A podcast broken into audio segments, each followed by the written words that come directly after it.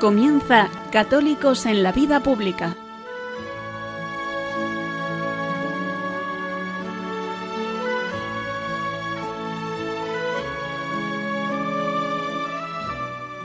Un espacio dirigido en Radio María por Luis Zayas.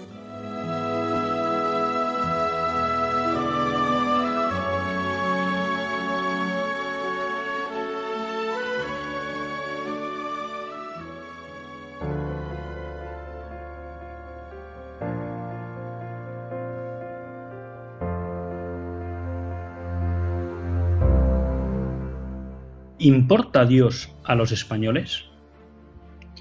Quizá pueda sorprender que nos hagamos esta pregunta en verano, que podemos caer en la tentación de que sea un tiempo, digamos, para pasarlo sin preguntarnos cosas importantes. Pero por otra parte, podríamos decir que los tiempos de descanso son aquellos que por su propia dinámica quizá nos podrían permitir profundizar con tranquilidad y calma en las cuestiones importantes de la vida, porque muchas veces el día a día no nos deja tiempo para pensar y reflexionar con calma, ni siquiera para preguntarnos dónde estamos, a dónde vamos, para qué estamos aquí. Pero el caso es que no es que yo me haya puesto muy trascendente, sino que estos días han surgido dos noticias que nos hablan de Dios y de los españoles. La primera la he conocido hoy a través del imprescindible blog de don Jorge González Guadalix, sacerdote diocesano de Madrid, que actúa como párroco en la Sierra Norte, en la que se hacía eco de un estudio en el que, entre otras muchas cosas, se trataba de analizar a nivel europeo la importancia de Dios para los europeos. Y este estudio se ha hecho por países. Y España sale a la cabeza, pero sale a la cabeza en una estadística negativa. España es, de todos los países que muestra el informe, el país en el que más ha caído el número de personas que declaran que Dios juega un papel importante en su vida. El estudio compara los resultados de 1991 con los de 2019, es decir, estamos hablando de un periodo de 28 años, casi 30 años. ¿no? En esos 30 años, la importancia de Dios en los españoles pasa del 71% de los españoles encuestados declaraban que Dios jugaba un papel importante para ellos en 1991, a que solo el 45% digan lo mismo en 2019. Es decir, para más de la mitad de los españoles, Dios, de acuerdo con este estudio, no juega un papel importante en su vida. Y esa caída de 26 puntos en el porcentaje de españoles que consideran importante a Dios en su vida, es la mayor caída en todos los países analizados en el estudio. Nos sigue Italia, también país católico, por excelencia, donde bajan del 81 al 60. Y también en Polonia se produce una caída desde el 83 al 69, aunque hay que decir que Polonia está prácticamente en un nivel del 70% en el que sus ciudadanos consideran que Dios juega un rol importante en su vida. Si tuviéramos que analizar estos datos, que luego profundizaremos, quizá lo que más sorprende es que un país como Rusia, desde 1991 a 2019, el número o el porcentaje de rusos que consideran que Dios juega un papel importante en su vida ha crecido un 16% o en Bulgaria un 14, o en Ucrania un 12. Alguien podría pensar que esto pues no deja de ser un análisis y que en el fondo pues es una visión parcial de la realidad española. Pero por las mismas fechas en Religión Confidencial se publicaba también un estudio, las prioridades vitales de los españoles, del Instituto de Conocimiento Mar de Fondo, en el que se preguntaba a los españoles cuáles eran sus prioridades. Bueno, y cuando uno acude a las prioridades de los españoles, pues lo que ve es que lo que más importa es la salud y la familia. Y solo el 8% de los españoles consideran la religión como algo muy importante. Por tanto, este segundo informe, aunque plantea una pregunta distinta al del estudio europeo sobre la importancia de Dios, lo que nos viene a reflejar es que efectivamente la sociedad española está sufriendo o ha sufrido un fuerte proceso de secularización. Y alguien podría pensar, ¿y esto es preocupante? Me imagino que todos ustedes pensarán que la respuesta que voy a dar es obvia. Sí es preocupante. Pero quizá la pregunta o la respuesta exija mayor concreción. Que los españoles no den importancia a Dios o a la religión en su vida es importante, porque si como nos enseña el sentido común, la naturaleza del hombre y la revelación, el hombre está hecho para Dios, si el hombre quita a Dios de su vida, lo que se asegura es el camino de la infelicidad. Y por tanto lo que podemos ver es que en España, durante todos estos años de secularización, lo que se ha ido abonando es un camino que dificultará en gran medida a muchos españoles alcanzar la felicidad y la plenitud, que como nos explicaría San Agustín, solo se encuentra cuando descansamos en Dios. Pero esto no solo tiene efectos a nivel individual. Porque la segunda pregunta que nos podríamos hacer es, que desaparezca Dios del horizonte de las personas y por tanto del horizonte social, ¿tiene impacto también en la vida social? Y aquí tenemos que volver a contestar sin duda que sí, y que tiene un impacto grave. Porque cuando los pueblos se secularizan, los pueblos se incivilizan. Y cuando la civilización desaparece, lo que viene es la barbarie. No podemos dejar de mirar atrás en la historia. El cristianismo, en todos los lugares donde apareció y empezó a crecer, lo que produjo es, además de evangelización, fue civilización y el abandono de la barbarie. Y alguien puede decir, ¿usted cuando habla de abandonar la barbarie, a qué se refiere? Bueno, pues abandonar la barbarie es tomar cuenta de la dignidad de la persona, de los derechos que son, le son inherentes y de la protección de los mismos. Y eso es lo que ha hecho el cristianismo allá donde ha ido calando y ha ido transformando la sociedad. Por tanto, evangelización siempre ha sido sinónimo de civilización. Si nosotros lo que vemos ahora es que la evangelización retrocede debido a un proceso de secularización, lo que podemos estar seguros, y ya estamos viendo, es que la civilización también. Y en la medida que la civilización retrocede, lo que volvemos es a los tiempos de los bárbaros.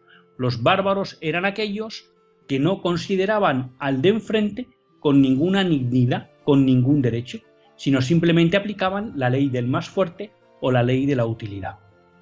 Y eso es, queridos amigos, lo que vemos que cada vez más pasa en nuestro mundo occidental que tiene la desfachatez de denominarse desarrollado.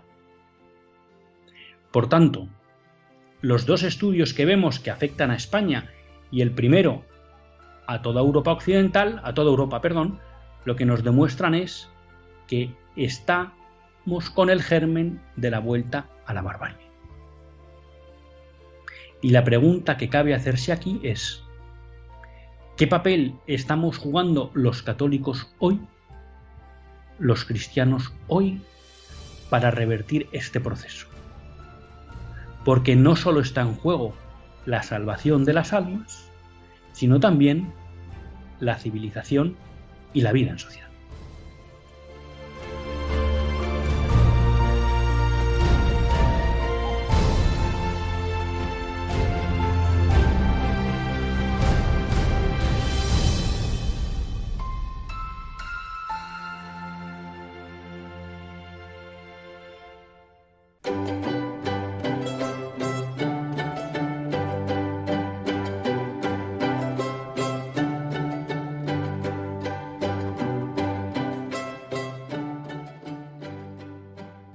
Tardes, queridos amigos de Radio María.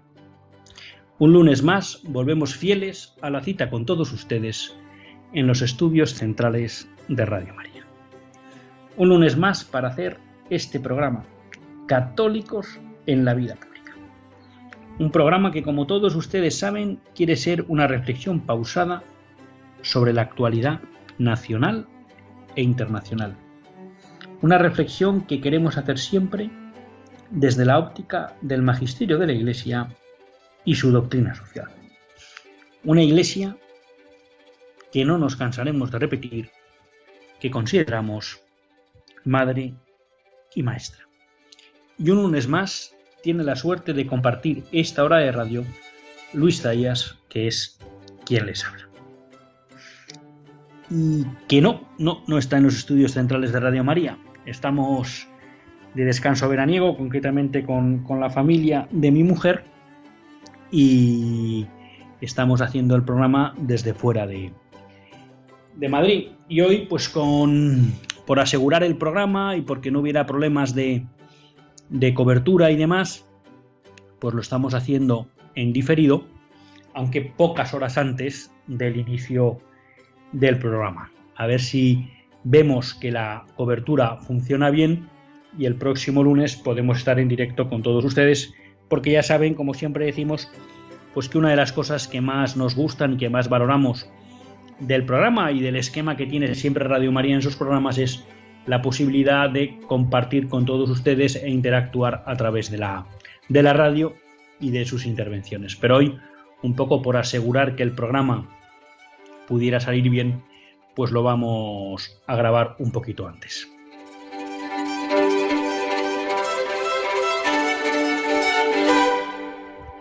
Son muchas las cosas que traemos en el candelero. Fíjese que muchas veces aprovecho el mes de agosto como para hacer, para hacer otro tipo de programas, quizá no tan pegados a la actualidad, sino para tratar de profundizar en alguna cuestión doctrinal con una mayor profundidad o tratar algún aspecto concreto de la doctrina social de la Iglesia, algún libro, algún comentario.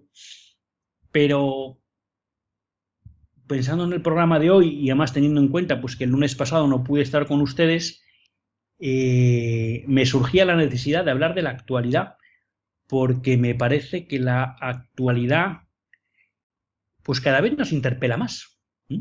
Cada vez nos interpela más ante un mundo que creo que cada vez pide más que los católicos demos un paso al frente, ¿no? Para tratar de cambiar el rumbo por el que, por el que avanza. Y en primer lugar, pues quería compartir con todos ustedes estos dos estudios que,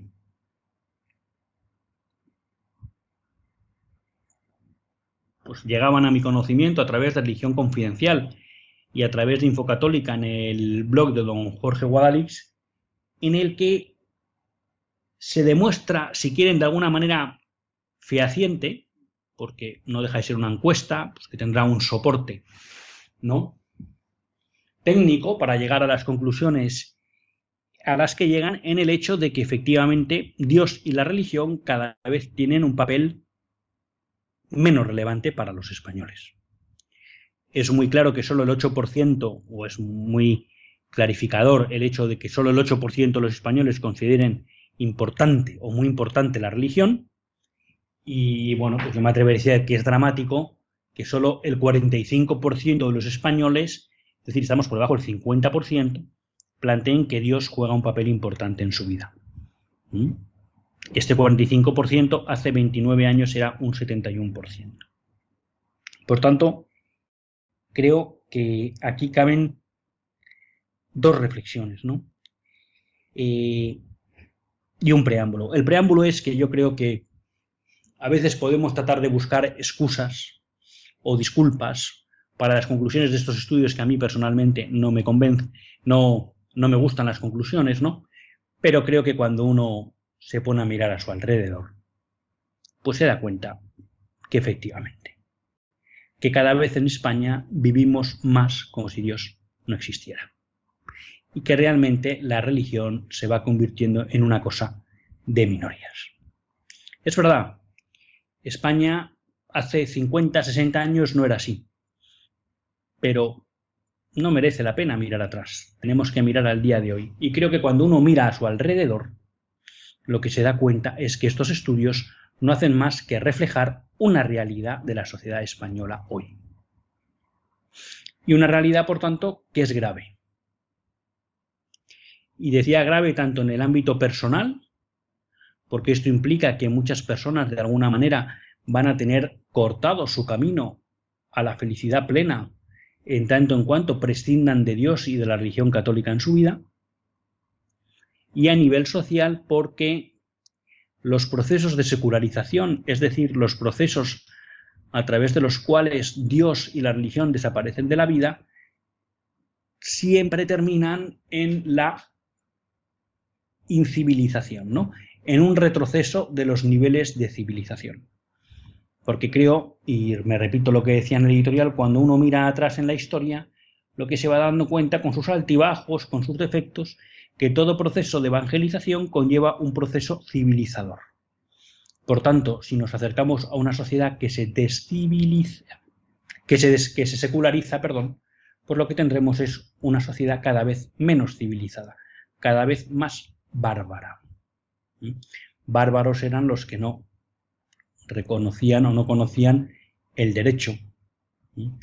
Lo que no, los que no conocían pues la dignidad natural que existe en la persona, la dignidad también sobrenatural de ver al otro como un hijo de Dios. Bueno, todas esas cosas que aportó y que desarrolló el cristianismo y que permitieron el que poco a poco, y siempre teniendo en cuenta la presencia del pecado original y del pecado en nuestras sociedades, bueno, pues ir haciendo sociedades donde cada vez más el hombre fuera, fuera respetado y protegido sus, sus derechos y sus, y sus deberes. Y les decía, bueno, pues que yo creo que si hacemos examen de conciencia y cada uno de nosotros mira a su alrededor, pues no le pueden extrañar los resultados de estos, de estos estudios, ¿no? Y a mí, pues una cosa que quizá hoy no me dé tiempo a desarrollarla, pero yo creo que si ustedes ya me conocen de años en el programa, saben que es un tema que a mí pues siempre me ha preocupado, pues en este tiempo de verano, una de las cosas que uno puede percibir es como el impudor ha calado en nuestra sociedad. Basta desgraciadamente ni siquiera ir a las playas o a las piscinas, sino meramente a veces pasear por la calle que con la disculpa del calor, pues muchos pueden ver cómo las formas de vestir han degenerado y cómo el impudor es algo que cada vez se va haciendo más frecuente. Y cuando el impudor empieza de alguna manera a generalizarse en una sociedad, es signo inequívoco de que es una sociedad secularizada, de que es una sociedad que vive al margen de Dios.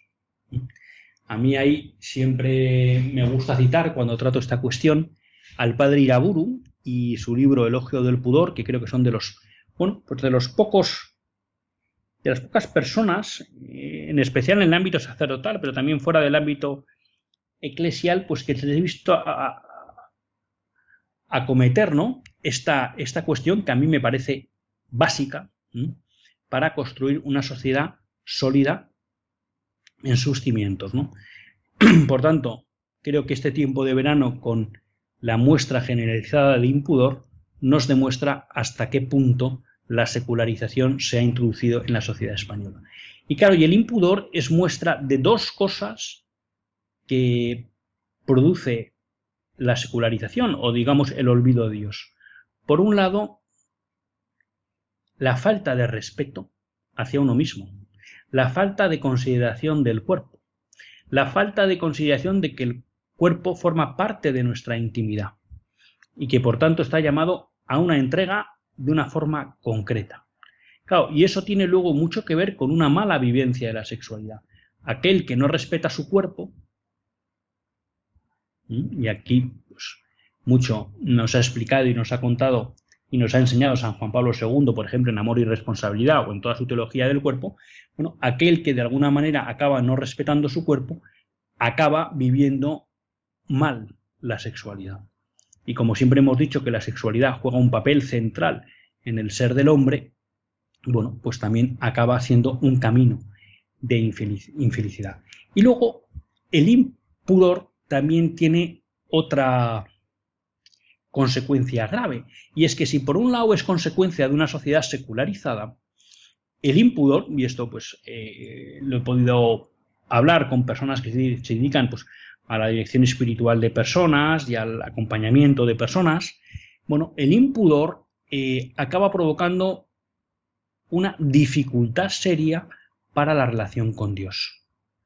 Por tanto, si uno de los efectos propios de la secularización, del, abandono de Dios, es el impudor, a su vez el impudor provoca luego una dificultad para que ese hombre que abandonó a Dios o que ha vivido en una sociedad que no acoge a Dios y a la religión, él tenga una dificultad mayor para, digamos, dar la vuelta y volver a Dios y hacia la religión. ¿Mm? Pero bueno, por donde quería ir yo es que el impudor que podemos ver ahora mismo en estas fechas veraniegas, pues creo que también son una muestra de que esos estudios reflejan correctamente la realidad española.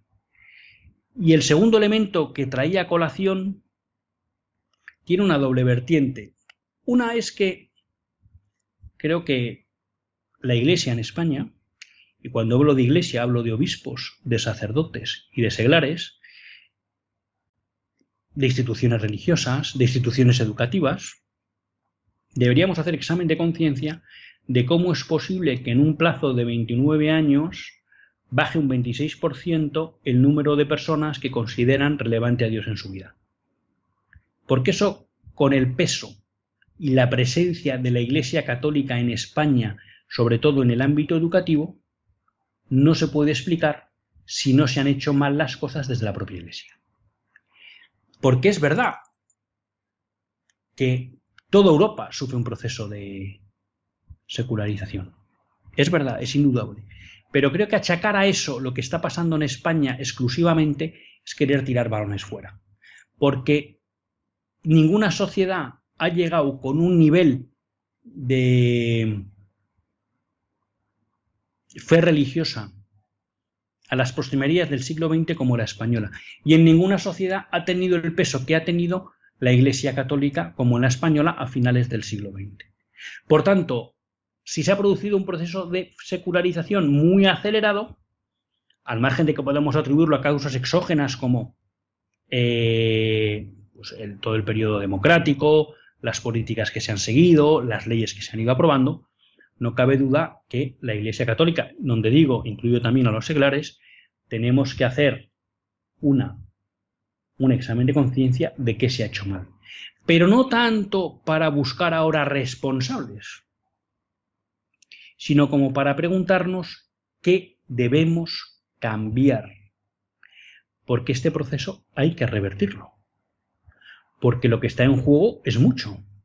Está en juego la salvación de las almas, de muchas almas, y además está en juego el que no desaparezca la civilización y por tanto la convivencia sea posible. Porque claro, nosotros damos todo por hecho, pero la construcción de la civilización, en especial de la civilización occidental, de la civilización cristiana, costó mucho tiempo, mucho sudor y mucha sangre. Por tanto, no pensemos que volver a construir lo que se está construyendo será ni fácil ni rápido. Pero sí es bueno que nos pongamos en marcha. Y creo que estos estudios nos deben de alguna manera alentar y responsabilizar de que es necesario revertir este proceso. Y para eso hay que saber qué se hizo mal y qué es necesario hacer bien de nuevo. O qué es necesario hacer de nuevo, como novedad, porque efectivamente las fórmulas que funcionaron en el pasado a lo mejor no tienen por qué funcionar hoy en la sociedad del siglo XXI. Eso es lo que me interpela al leer estos estudios y quería compartir con ustedes. Y luego simplemente dos algún, algún comentario más sobre este estudio, ¿no? Llama la atención que en un país como Rusia, en 29 años ha crecido un 16% el número de personas que consideran importante a Dios en su vida. Bueno, ya ven ustedes cuando de alguna manera en Occidente hay grandes críticas a Rusia, a sus dirigentes, a los que no, no voy a defender porque no, no, puedo poner la mano en el fuego por ellos y que no hayan hecho muchas cosas que estén mal, pero la realidad es que Rusia, que hoy en día es uno de los adalides contra la imposición de la ideología políticamente correcta, contra las imposiciones del nuevo orden mundial, resulta que está viviendo un florecimiento de la Iglesia ortodoxa, de la religiosidad de su pueblo. Luego, algo se estará haciendo en esos pueblos por parte también de sus gobernantes, además de los obispos o vamos a llamar líderes eclesiales, para que un país tradicionalmente, bueno, pues que ha sufrido 80 años ¿eh? de un régimen ateo brutal, uno esté recuperando su religiosidad. Bulgaria también ha crecido en 14 puntos, en Ucrania en 12 puntos. En Alemania dato sorprendente, ha crecido en 3. En Hungría se mantiene, baja un menos 1. ¿Eh? En Reino Unido baja un 8. Pero claro, estamos viendo que en Francia, solo para el 31% de los franceses, Dios es importante. En Reino Unido para el 40%, en España para el 45%. Polonia, aunque ha bajado, se mueve en ámbitos del 69%. Queridos amigos, estas noticias nos llaman a ponernos manos a la obra. La salvación de muchas almas y la posibilidad de una convivencia civilizada dependen de ello.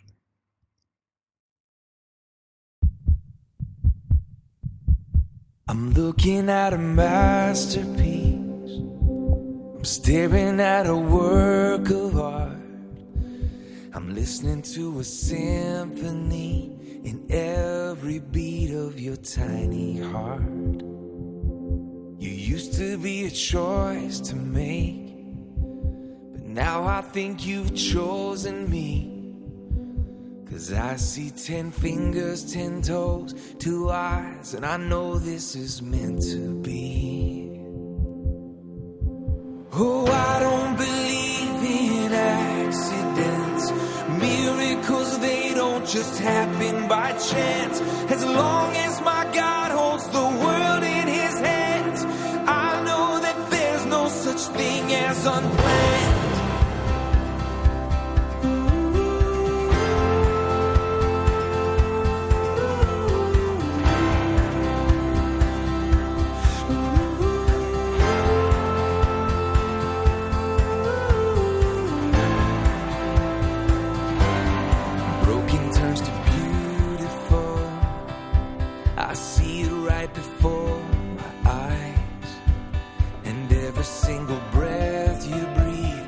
destiny love has brought to life. I thought it was my story.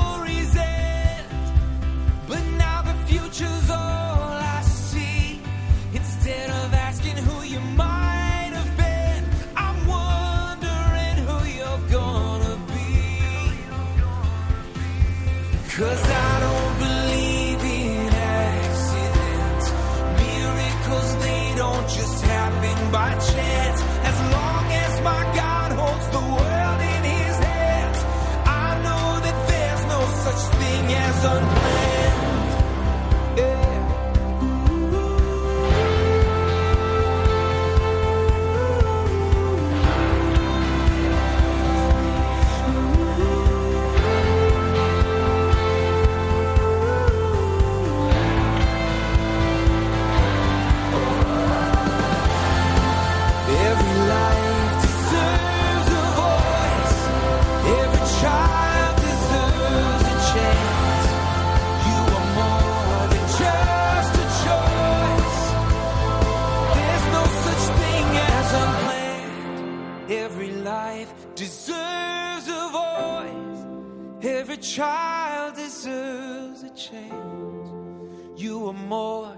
Just a choice. Cause there's no such thing as unplanned.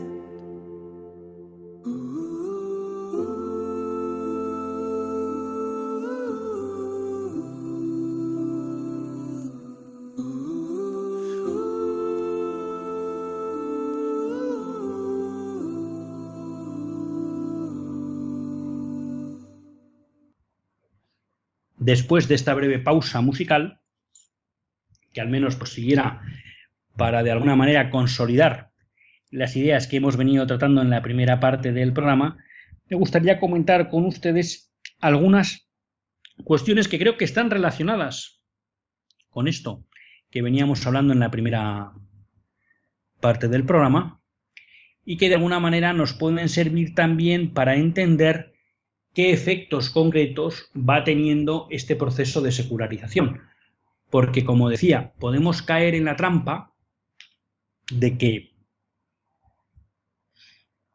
de quedarnos en los conceptos abstractos, ¿no? Bueno, secularización, bien, que Dios pierde peso en la vida de una sociedad, ¿vale? Pero ¿eso tiene efectos prácticos o no? Pues claro que los tiene, ¿no?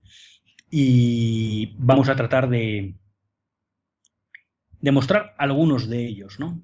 Y lo hacemos pues en compañía de Luis Tallas, que es quien les habla en este programa que es Católicos en la vida pública, un programa pues de estos de verano en el que a diferencia de otros años, pues estábamos hablando entrando de lleno en la actualidad porque creo que nos está interpelando de una manera muy fuerte, ¿no?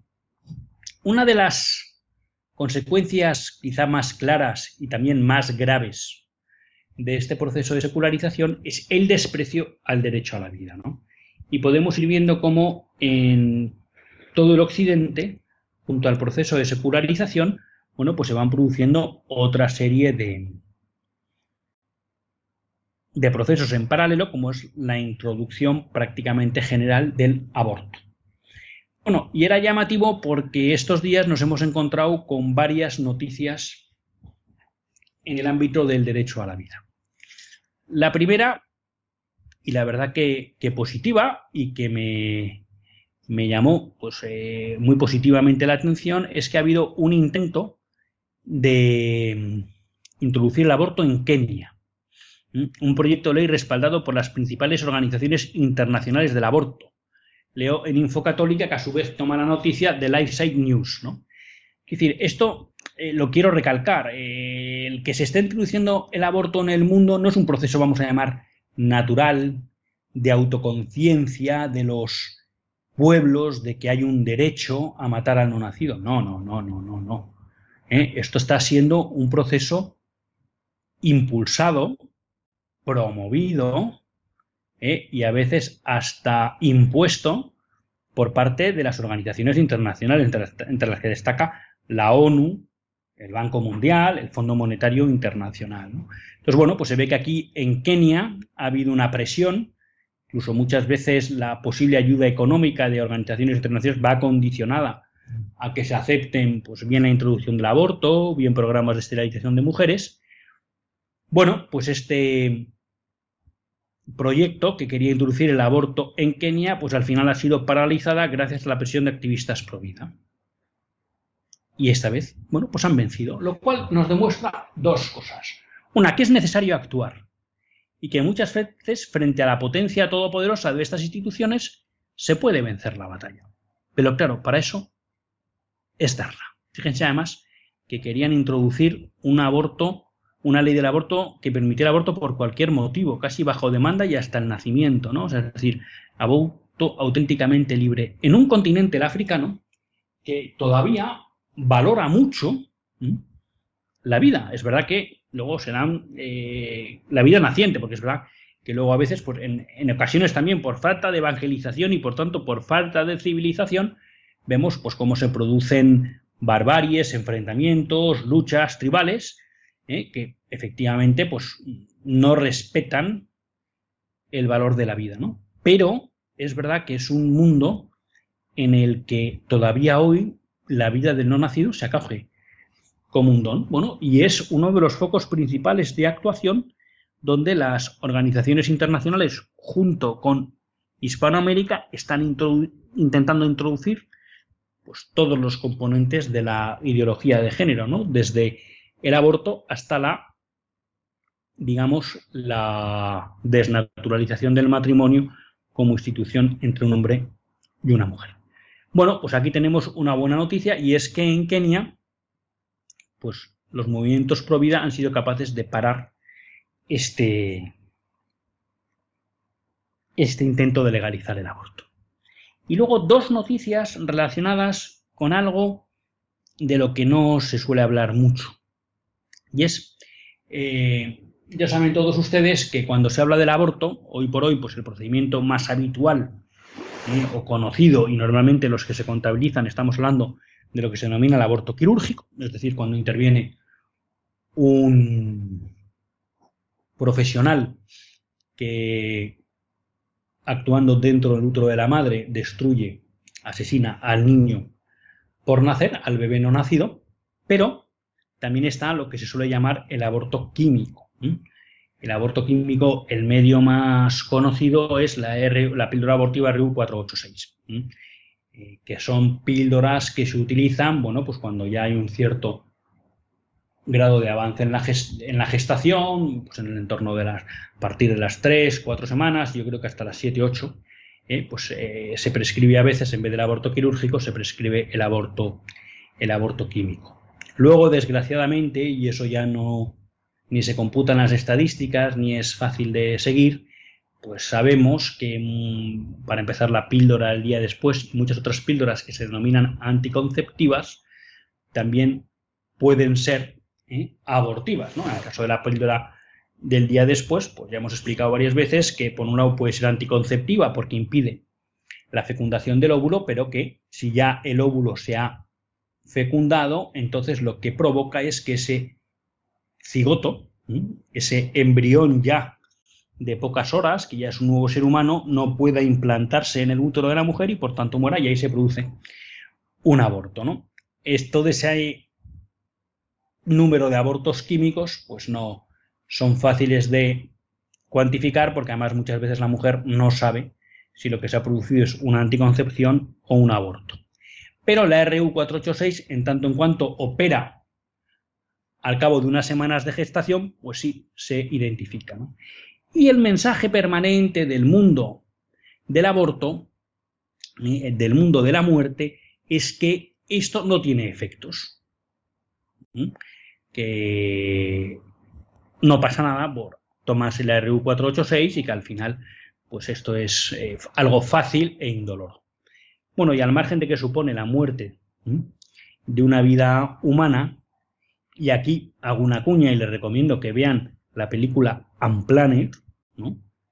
porque la protagonista, que es una historia real, y que antes de de alguna manera darse cuenta del error en el que estaba trabajando en Planet Parenthood y del daño que estaba haciendo a las mujeres y a los niños no nacidos, bueno, y antes de empezar a colaborar con Planet Parenthood ya había tenido dos abortos, ¿no? Uno fue quirúrgico y otro fue tomando una píldora RU486, ¿no? Y bien en Unplanet, la película, o bien en el libro que ya escribe, bueno, pues se ve claramente eh, lo mal que lo pasó al tomar la píldora, ¿no? Y la cantidad de dolores y de hemorragias que tuvo durante mucho tiempo. Digo esto porque esa historia que es real y que merece la pena verla, bueno, pues ahora tenemos eh, una noticia que leo aquí en Infocatólica del Reino Unido, donde se ha filtrado un correo electrónico del Servicio Nacional de Salud, donde se señala que ha habido, eh, bueno, pues unos, ¿cómo decirlo? Eh, se está diciendo que la toma de la píldora RU486 ha tenido consecuencias mortales en algunos en algunas situaciones, ¿no? Y ha habido incidentes. ¿Esto en qué contexto se sitúa? Bueno, con motivo del confinamiento, en muchos países los grupos pro muerte, por aborto, han lanzado una campaña bajo la excusa de que había que garantizar el acceso al aborto. que por tanto, en la medida que las personas estaban confinadas y a lo mejor no podían acudir a un abortorio, lo que había que hacer es garantizar que pudieran acceder a la píldora RU 486. Bueno, en el Reino Unido se puso una campaña para facilitar el acceso de las mujeres a la píldora RU 486. E incluso se permitía que lo recibieran estos medicamentos abortivos sin necesidad de una consulta cara a cara. Bueno, en el correo electrónico hay 13 casos que actualmente están bajo investigación. Estos casos incluyen, por ejemplo, el asesinato de un bebé nacido vivo después de un intento de aborto casero, Y la administración de medicamentos abortivos a mujeres después del límite de tiempo recomendado de 10 semanas. ¿Eh? Y bueno, pues aquí están hablando también de efectos que han podido tener en, en las mujeres, además, como dice aquí Antonia Tulli, bueno, pues explicando cómo a muchas mujeres se les había asegurado que esto sería un procedimiento seguro y sencillo. Y esto, pues, es mentira, ¿no? Entonces, claro, estos 13 incidentes se han producido solo en un periodo de 51 días, ¿no? Entonces, aquí, bueno, pues en la noticia se lanzan algunas preguntas por parte de, de las personas que han puesto el grito en el cielo al conocer este, este mail que se ha filtrado, ¿no? Y lo que están planteando es, bueno, ¿ha muerto alguna mujer como consecuencia de utilizar la R486 en casa? ¿Ha habido niños que han nacido consecuencia de que la R486 no ha podido matarles en el útero de su madre y luego han sido asesinados fuera del útero materno? Bueno, pues estas son preguntas que están surgiendo en Reino Unido, que como digo, lanzó todo un programa, ¿no? Para permitir el aborto en casa durante el confinamiento, ¿no? Y todas estas preguntas las lanza no un grupo pro vida, sino la directora de campaña de SPOC.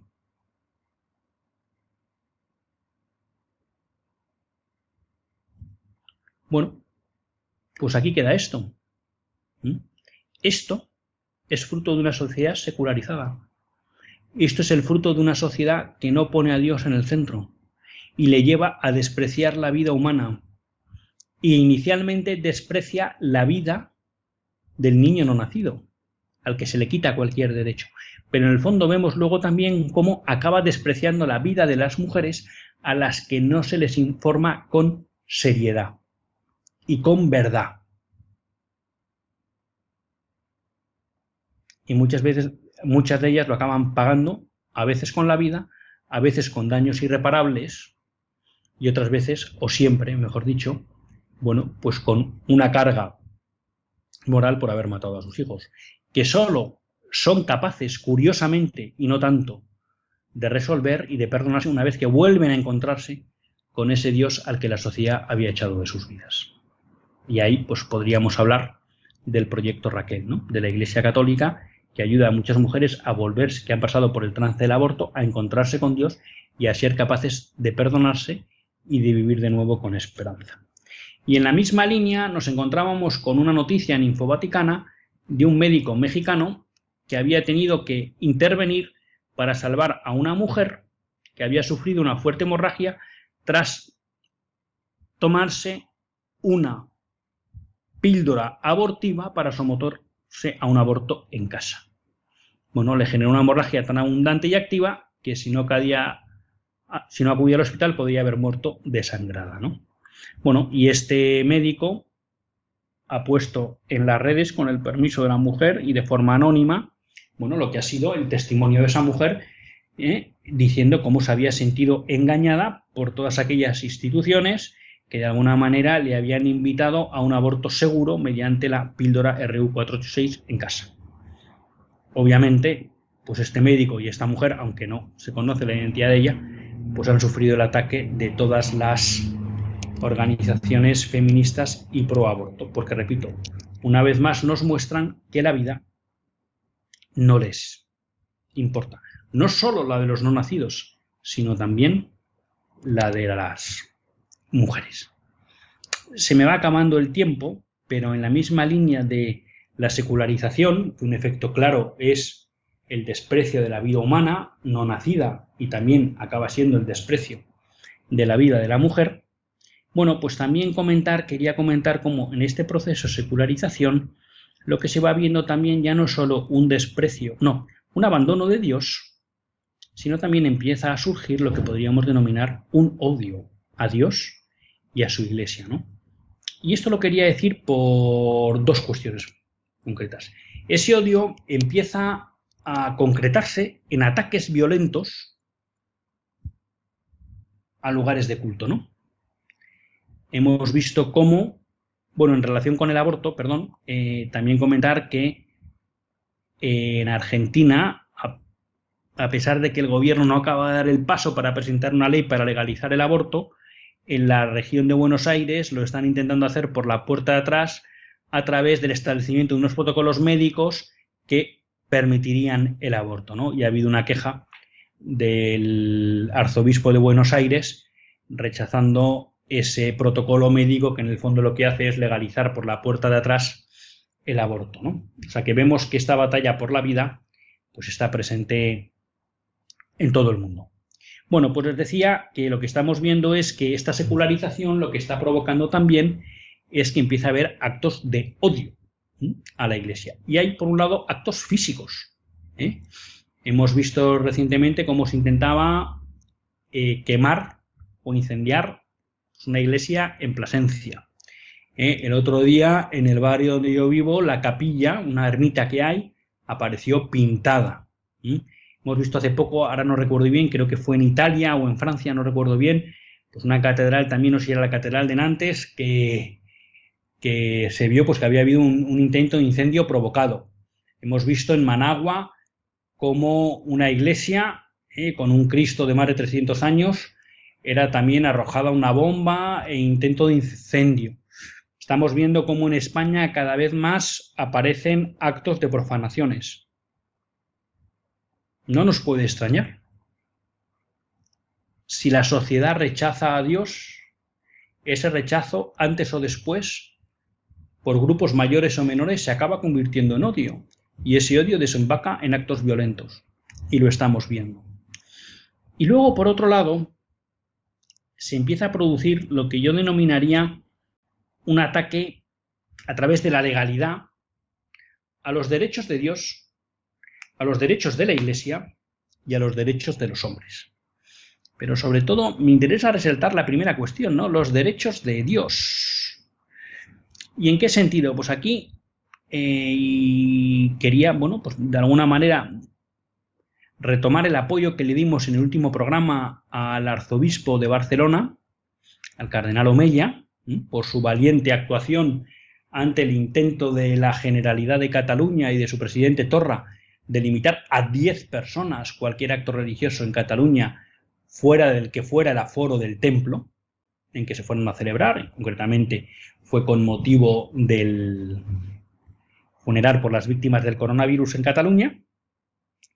Bueno, y que de pues gracias a Dios se mantiene firme en su posición de, por un lado, no ceder a los caprichos de la generalidad y en segundo lugar de interponer acciones legales para defender el derecho.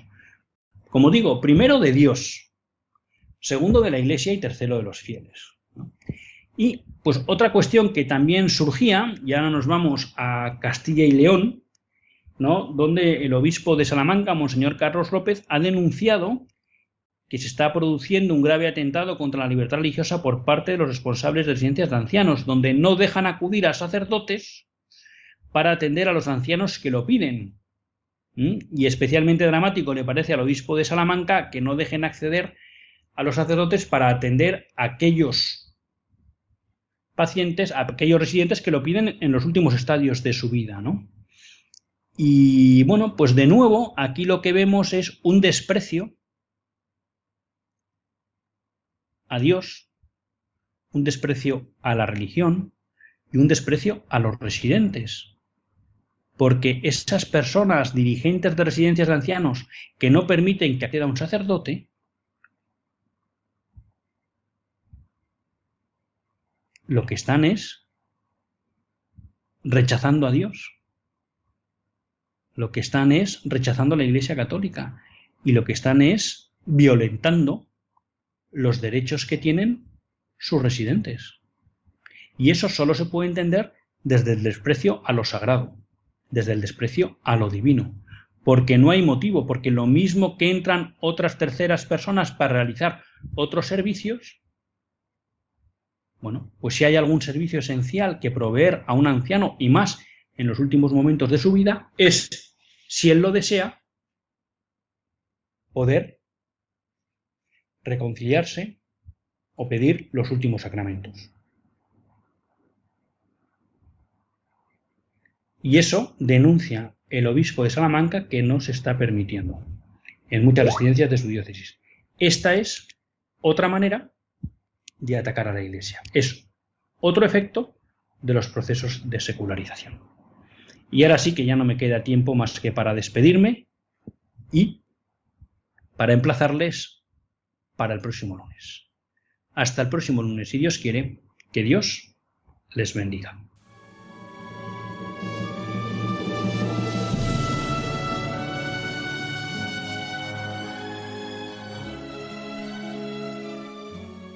Así concluye Católicos en la Vida Pública, un programa que dirige Luis Zayas.